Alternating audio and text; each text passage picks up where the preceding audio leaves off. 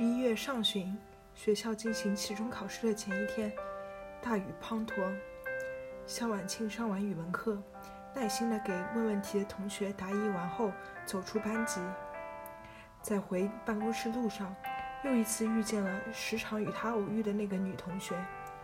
女生与往常一般，像是要下楼，笑着与他打了招呼，看他穿的少，叮嘱他天下雨了，小心凉，小心别感冒了。而后，女生就顺着路与他有一搭没一搭的聊着天，走到了楼梯口，分道扬镳。一切都很寻常，除却他们偶遇的过分频繁，并且那个女生的教室在楼上他们走动的反方向。肖婉清没有叫过他，他并不在意，甚至不记得是从哪一天开始，这个女生开始出现在他的视线里，直到有一天。隔壁班曾经教过这个女生的老师，无意间提到了她的班级，他才后知后觉地看穿女孩笨拙的小心思。碍于女生没有挑明过，他也只好装作一无所觉的样子。他无法回避女生的偶遇，但回避了女生偶尔关于他私人信息的一切问询，拒绝了女生索要任何私人联系方式的请求，回绝了她以任何名义赠送的一切礼物。肖婉晴不知道。从她第一次亮相国旗下的讲话，温秀的容貌与出众的气质，就让她成为了这个小县城学校的学生乏善可陈的课余生活的一大谈资。口口相传，她早已是学生中公认的女神老师。他偶尔推却了厌烦时，会感慨：这个女孩与他未曾深交，究竟哪里来的执念？只是看着她与林宪当年相似的年纪，又不由得体谅。因着零线，他对这些半大的、有些天真、有些莽撞的孩子，多了几分分外的耐心与温柔。后面两节没有课了，夏婉晴在办公室里稍作休息，见外面的雨势小了些，从包里取出备用的雨伞，作别了同事，悠悠地走出了办公楼，步入了雨幕之中。刚刚小了的雨，在他的行进中，又渐渐地大了。萧婉清今日穿着藏青色的掐腰连衣裙与驼色的过膝风衣，在斜风大雨中，她的衣角与裙角被打湿了一大半。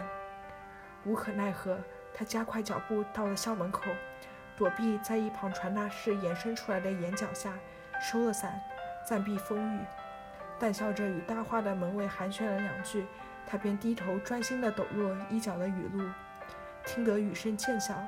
小婉清再次打开伞，准备离开。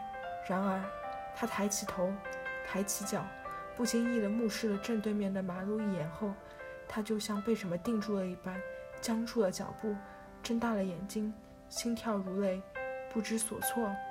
不远处的马路对面，一个年轻秀雅的女孩，正撑着一柄透明的长伞，隔着车水马龙，目光直直地凝视着她。女孩脚踩着白色的休闲鞋，下着灰色的烟管裤，上身是休闲衬衫与小西装，衬得她稳重又不失活力。她撑着伞，腰杆笔直，目光一瞬不瞬地锁定在向婉清身上，步履从容，一点一点地朝着她走近。向婉清鼻头发酸，喉头发紧，怔怔地站在原地，过分激荡的心绪让她头脑有些空白。茫然无措地看着林线穿过车流，一步一步地坚定走向他。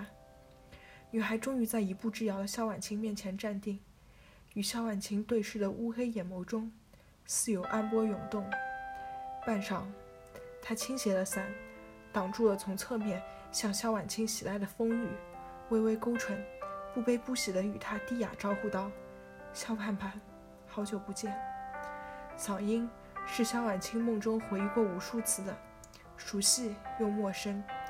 萧婉清仰头眷恋地凝望着女孩熟悉的面容，心间酸涩的发疼，张了张口，发不出声音。他曾在无数个辗转的寂寂长夜里，美梦般的幻想过很多次与心爱的女孩重逢的场景。他想过，女孩可能会伸手紧紧地抱住他，诉说这些年来的钟情，也想过。女孩可能会哭泣着斥责他当年的不告而别，更想过，可能是他狼狈地躲在暗处，遥遥望着林宪一无所觉的与旁人幸福走过。他以为，若是知情，或喜或悲，他们大抵总归会在相见的那一刻红了眼眶，情绪波荡。然而到如今，事实却是，女孩出乎意料的平静，眸色沉郁，已出落在成熟美丽的脸庞上，使她看不分明情绪的冷静，没有喜色，也没有悲色。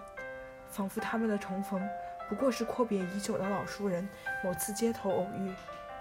夏婉清激荡百感交集的心，在女孩仿若波澜不惊的眼神中，蓦地冷静死寂了下来，开始不安，莫名仓皇。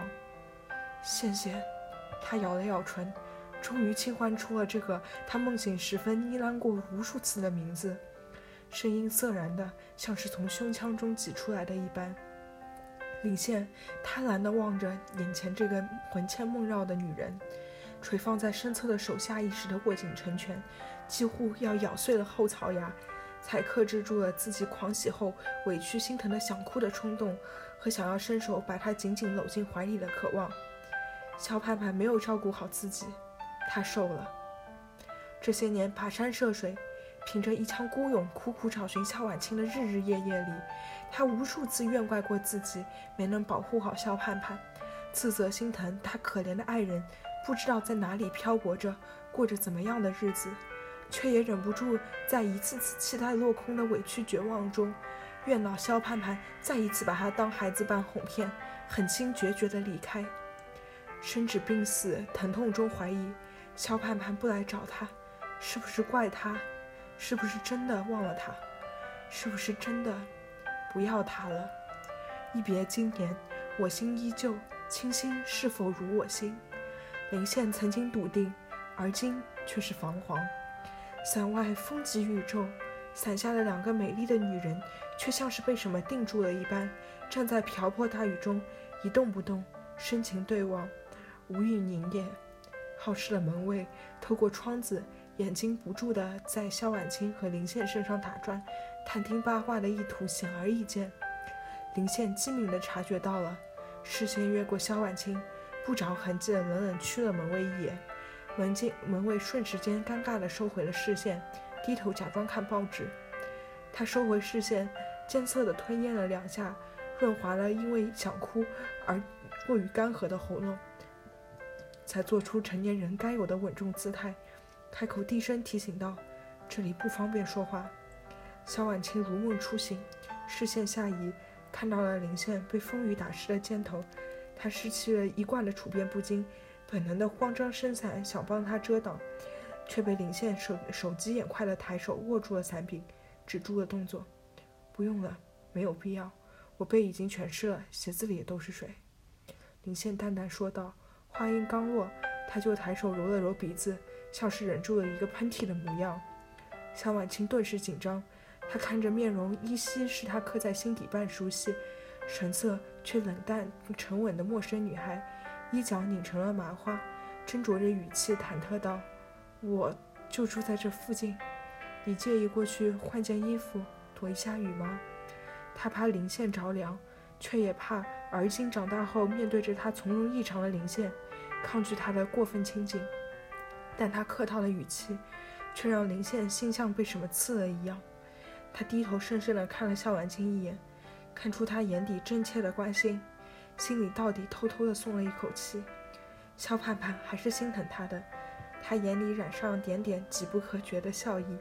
他垂下了眼帘，故作客气道：“那好，麻烦你了。”女孩礼貌生疏的回复，一下子落在萧婉清的心头，成了他难受委屈的眼眶发酸。他早该准备好。却依旧心存侥幸的恐慌，是不是终究成了真？再相见，羡羡是不是已经发现了？萧婉清，其实不过尔尔。他们像两只笨拙的蜗蜗牛，背着名为时光与距离的沉重包袱，心底百味陈杂，带着一点点期待与忐忑，声色与陌生，伸出触角，小心翼翼地试探着对方。去往萧婉清住所的路上，他们各执着一把伞。中间空出了两把伞并行的距离，不远不近地走着，像带着几分久别重逢后无所适从的疏离。倩倩，这一次是来告别过去的吗？